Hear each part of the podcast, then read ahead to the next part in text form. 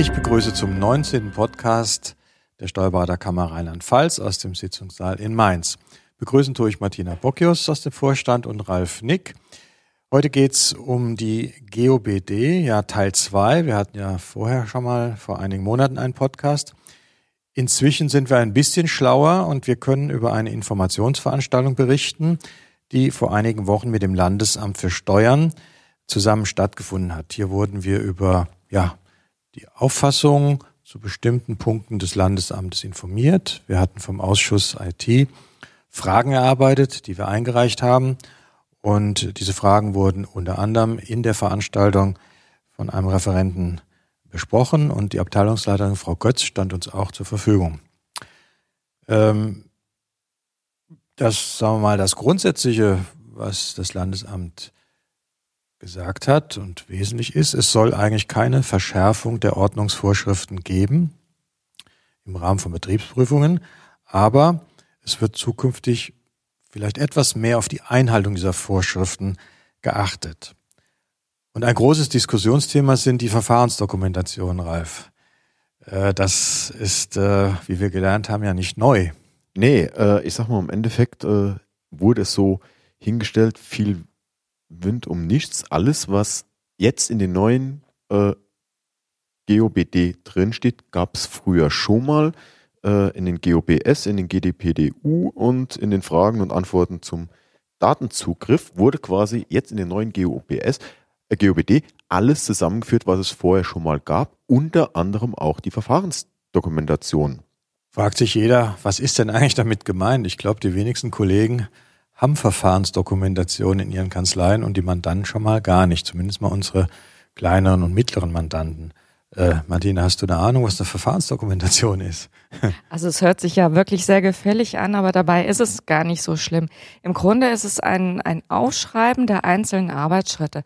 Also beispielsweise wie bei dem ähm, ergänzenden, ähm, ersetzenden Scan wie, wer, wie ist da der Ablauf? Das heißt, es kommt eine Rechnung ins Haus, wer, öff, wer öffnet den Briefumschlag, wer, wer prüft es, wer äh, gibt es wohin weiter, wann kommt, ähm, wann kann man den Beleg vernichten, wie kommt das Eingescannte anschließend zum Steuerberater und wird dort weiterverarbeitet. Also jeder einzelne Arbeitsschritt, mag ja noch so trivial sein, sollte dokumentiert werden.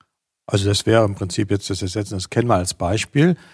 Und äh, da kann ich kurz auch hinweisen, es gibt diese Verfahrensdokumentation als Muster auf der Seite der Bundeskammer, der DATEV auch, äh, als Ausfüllhilfe. Man kann im Prinzip da diese Verfahrensdokumentation gerade für das Ersetzen des Kennen sehr leicht ähm, herstellen. Das ist ein sehr schönes Hilfsmittel. Und daran sieht man im Prinzip auch, dass es nicht sehr kompliziert ist und im Zweifel dann bei Prüfungen hilft, wenn es verlangt wird. Und ähm, das Ersetzen des Scan ist ja im Grunde nur das Wegwerfen des Ursprungsbeleges. Genau. Und man kann sich dieses Muster dann wirklich nebenhin legen und sagen, okay, das Wegwerfen entfällt. Alles andere mache ich so, wie da beschrieben ist. Und dann hat man eine wunderbare Beschreibung des Arbeitsvorganges. Mhm. Das wäre ein Beispiel dafür. Aber Themen in der GOBD sind ja ganz weit gefächert. Häufig haben wir mit der Festschreibung in der Vergangenheit, ja, ich will nicht sagen Problem gehabt, aber wir haben sie vielleicht etwas lax gehandhabt, wenn man das mal so bei den Kollegen manchmal hört. Ja, das kam aber auch erst mit der Zeit, die laxe Handhabung. Früher, ich kann mich erinnern, als man noch unter bei Datev jetzt, ich spreche mal für Datev-Anwender, unter DESI äh, gearbeitet hat, und hat man seine äh, Daten weggeschickt ins Rechenzentrum, dann waren die quasi festgeschrieben die früher, ja. äh, durch die neuen Anwendungen äh, besteht die Möglichkeit, zum, ich sag mal so, zum Umsatzsteuertermin die Buchhaltungsdaten ins Rechenzentrum zu schreiben, aber sind noch nicht festzuschreiben. Das heißt, sie sind noch bis ein Jahr, eventuell bis der Jahresabschluss gemacht wird, äh, nachträglich zu ändern.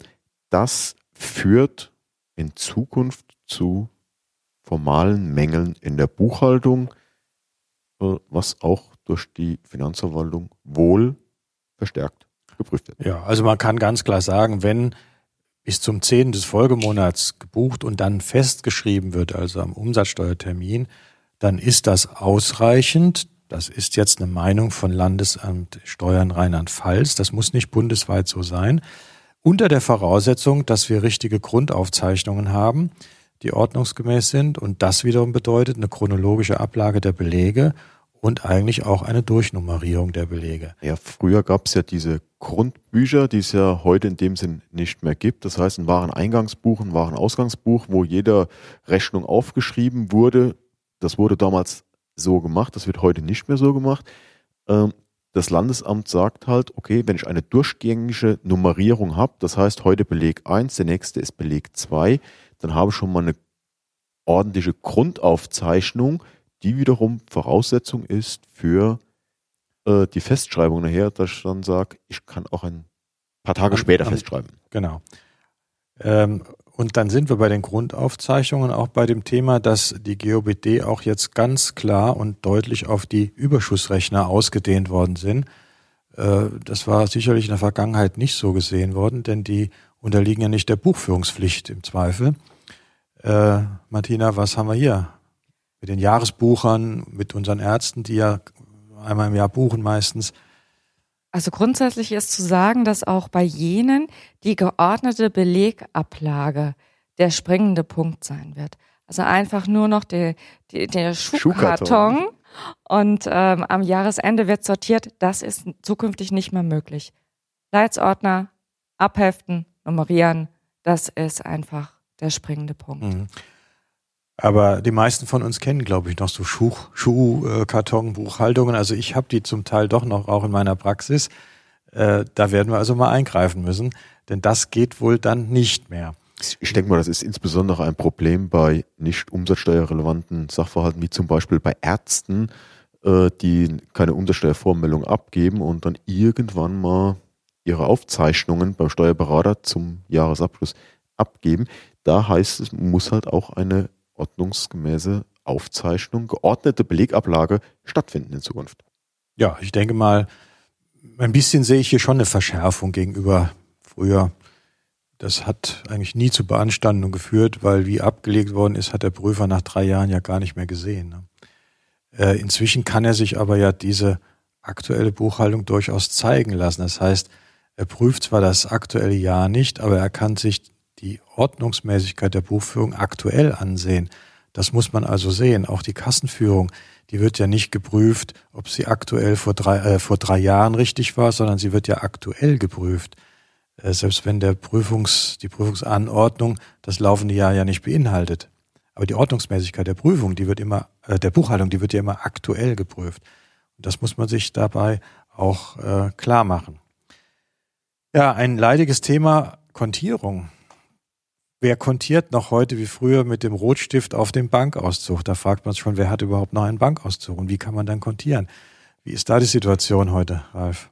Ja, da wird auch die Finanzverwaltung sagt, äh, es muss eine Prüfung stattfinden können, grundsätzlich einmal vom Beleg zur Buchung und von der Buchung zum Beleg. Ähm, jetzt ist die Frage, ob dem unbedingt dadurch Rechnung getragen wird, dass ich auf dem Kontoauszug, auf der Rechnung unbedingt eine Kontierung vornehmen muss. Das Landesamt sagt, und in der Vergangenheit ist es ja auch so gehandhabt worden, in der Regel durch die Betriebsprüfer, dass eine Kontierung auf dem Beleg nicht mehr sein muss, wenn gewisse andere Sachen eingehalten werden. Ja gut, diese retrograde progressive Prüfung muss halt möglich sein, auch ohne Kontierung. Das ist einer, insbesondere bei einer digitalen Buchhaltung ja möglich, äh, wenn hier Beleg und Buchung miteinander verknüpft sind. Das sind ja dann eigentlich diese Fälle, wo ich auch gar nicht mehr kontieren kann. Ähm, wir haben auch darauf hingewiesen, dass es natürlich äh, häufig von den Prüfern noch als Mangel angesehen wurde, weil die gerne die Kontierung haben und wir natürlich nicht so gerne im Bericht einen Hinweis haben, äh, die Buchführung ist mangelhaft, mal äh, fehlende Kontierung. Und da hat das Landesamt uns zugesagt, dass man das nicht ausdrücklich in den Bericht schreiben wird, äh, dass eine fehlende Kontierung eben kein Mangel ist für sich alleine. Was es sei denn, es gibt erhebliche andere Probleme in der Buchhaltung. Es werden andere Fehler erkannt. Und wenn eine Prüfung der Buchhaltung in angemessener Zeit nicht möglich ist, dann kann auch die fehlende Kontierung letztlich ein Mangel sein. Aber da muss einiges zusammenkommen. Ja, wichtig ist jetzt gerade für uns Berater, dass wenn wir nicht kontieren auf den Rechnungen und es würde nachher im Prüfungsbericht stehen, äh, wir haben einen Mangel in der Buchhaltung, weil nicht kontiert ist, da fragt natürlich der Mandant, äh, was macht ihr da? Ja, also das haben wir mal klargestellt und ich denke, das ist auch angekommen und wird, denke ich, den Prüfern äh, kommuniziert, die ja in diesen Wochen auch vom Landesamt geschult werden. Das findet ja auch jetzt in der Seite der Finanzverwaltung erst statt, äh, so dass eigentlich erst im nächsten Jahr die Prüfer dieses Thema bei Prüfungen aufgreifen werden. Ja, weiteres Thema der Einzelhandel, Kassensysteme. Wie weit müssen da die Aufzeichnungen gehen? Ähm, wir hatten das Thema angesprochen, wenn ein Kassensystem da ist und der Kunde bekannt ist, dann muss eigentlich der Name des Kunden auch im Beleg und im Kassensystem festgehalten werden. Da war so ein bisschen die Diskussion, wie weit geht das? Ist das wirklich notwendig, Martina? Ähm, da hat uns Gott sei Dank ähm, der Referent ähm, im Grunde beruhigt, dass es die Aufzeichnung nicht geben muss. Also es ist einfach vom, vom Betrag her nicht so wesentlich, dass jeder, jeder einzelne Einkauf ähm, über Shampoo von, was weiß ich, 15 Euro namentlich notiert werden muss. Ja, wir hatten das Beispiel des Friseurs ja. gebracht, weil der kennt ja in der Regel seine Kunden, auch wenn die nur 15 Euro zahlen, weil die sind ja mit Termin angemeldet. Genau. Und das war ein Beispiel dafür, dass eine äh, Aufzeichnung mit Namen in, nicht erfolgen muss im Einzelhandel. Allerdings, wenn das Kassensystem ein, ein, eine Kundenverwaltung hat, dann muss die auch für die Verwaltung zur Verfügung stehen und im Zweifel auch ausgelesen werden können. Das hat man ja sehr, sehr oft im Einzelhandel, alles was mit Bonuskarten bezahlt wird. Also wenn ich so eine Kundenkarte habe und darauf mein Einkauf ähm, registriert wird, dann haben wir tatsächlich, dann müssen, müsse die, muss diese Datei äh, vorgehalten werden. Ja, ein Thema noch, was mich äh, im Bereich GOBD sehr umtreibt, ist äh, die E-Rechnung. Wir bekommen immer mehr E-Rechnungen. Beispiel wie Telekom und 1 und 1 sind bekannt, aber auch immer mehr Firmen steigen um auf E-Rechnung.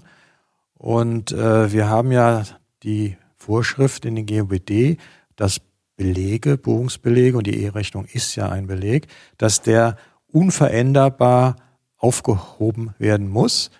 Äh, das heißt, schon wenn er in das Unternehmen kommt, darf er nicht mehr veränderbar sein. Und wo liegt das Problem da? Ja, die Veränderbarkeit, jetzt insbesondere wenn jetzt ein PDF-Dokument zum Beispiel ist jederzeit veränderbar. Wenn ich jetzt eine E-Mail mit einer Rechnung bekomme, die in meinen Outlook reinlaufen lasse und ich würde das nur speichern, ist danach diese PDF änderbar. Das heißt, im Grunde genommen brauche ich ein Dokumentmanagementsystem, das direkt nach dem Eingang die Datei die Rechnung abspeichert, das gewährleistet ist, dass diese Rechnung nicht mehr änderbar ist. Also für mich heißt das eigentlich, die E-Mail muss sofort in ein Dokumentenmanagement gehen, weil nur dann ist sie nicht abänderbar. Jede Sekunde, die sie irgendwo auf der Festplatte liegt, ist sie ja natürlich im Zugriff des Unternehmens. Wie das genau äh, vonstatten gehen soll, weiß ich auch nicht, aber immer ein Dokumentenmanagementsystem ist meines Erachtens schon fast zwingend notwendig, wenn ich mit einer größeren Menge von E-Rechnungen hantiere. Das war auch die Auffassung des Landesamtes, aber äh, denen war natürlich auch klar, dass in dem Mandantenbereich, über den wir in der Regel sprechen, Dokumentenmanagementsysteme nicht vorhanden sind und auch in absehbarer Zeit nicht angeschafft werden. Äh, insoweit sehe ich also hier grundsätzlich ein ziemliches Problem, was mit E-Rechnungen passiert. Das ist eigentlich für mich eine Frage, die nicht gelöst ist oder nicht zufriedenstellend gelöst ist. Man kann natürlich einiges tun. Man kann äh, die E-Rechnung äh, irgendwo sichern, versuchen mit Passwörtern zu belegen, die dann, wenn sie verändert werden, eine Dokumentation haben. Aber ein hundertprozentiger Schutz gegen eine äh, Veränderung ist das natürlich nicht. Und das, was die Finanzverwaltung möchte, ist im Moment praktisch in meinen Augen nicht machbar. Das haben sie eigentlich auch irgendwo zwischen den Zeilen zugestanden. Und hier geht es im Einzelfall wieder um den Prüfer, der nachher kommt. Äh, es liegt ja in dessen Händen, wie weit er das Ganze äh, aufbohrt und anzweifelt oder wie weit man sich mit ihm einigen kann. Da wäre man natürlich beim Thema Betriebsprüfung eine gute Atmosphäre schaffen. Dann kann man solche Fragen, denke ich, ganz gut hinbekommen. Ja, dann haben wir noch die elektronischen Kontoauszüge. Das ist ja auch ein aktuelles Thema. Äh, vorneweg, was immer verwechselt wird, gerne, äh, die Kontoauszüge aus einem Banking-Programm, die ich ausdrucke, sind ja nicht die Original-Kontoauszüge, sondern Ralf, wo kommen die her? Die Originalkontoauszüge kommen von der Bank und werden von der Bank zur Verfügung gestellt. In der Regel sind das PDF-Dokumente, Also die ich mir runterladen kann. Äh, hier haben wir gehört, dass es im Land wohl einige Banken gibt, die sagen, unsere Kontoauszüge sind abgestimmt mit dem Landesamt für Steuern und die sind zertifiziert, die genügen der Ordnungsgemäßigkeit der Buchhaltung. Da hat uns das Landesamt aber informiert, dass dem nicht so in allen Fällen so sei. Deswegen da bitte aufpassen an die Kollegen. Und immer noch den guten alten Kontoauszug abheften. Zuschicken lassen und abheften. Ja, das ist im Moment der Tipp, weil eine Speicherung der Auszüge bei der Bank, äh, da haben sie ausdrücklich abgeraten. Äh, wenn, muss man die schon selbst speichern, übertragen, aber dann haben wir wieder das Problem, wo speichere ich sie revisionssicher, unveränderbar. Ähm, das ist also äh, noch ein Thema, wie die E-Rechnung, was eigentlich noch nicht so ganz sicher gelöst ist. Und hier muss vielleicht die äh, EDV-Industrie uns mal auch noch Lösungen bringen für die Zukunft. Ein weites Feld. Ja, Fazit des ganzen, äh, des ganzen Termins mit dem Landesamt. Ähm, eigentlich sieht man keine Verschärfung des, der bisherigen Praxis, aber äh, man wird vielleicht verstärkt prüfen, ob diese Ordnungsvorschriften eingehalten worden sind, die es ja schon immer so gegeben hat. Die Betriebsprüfungen in den nächsten Jahren werden zeigen, was da auf uns zukommt. Ich bin gespannt, aber ich denke, wir als Berater sind gehalten, unsere Mandanten da entsprechend vorzubereiten und zu informieren. Und auch wir von der Kammer werden entsprechend noch in den nächsten Wochen und Monaten entsprechende Informationen über unsere Medien rausgeben, insbesondere wenn es neue Erkenntnisse gibt. Ich danke euch für diese GOBD-Veranstaltung. Bis zum nächsten Mal. Tschüss. Tschüss. Tschüss.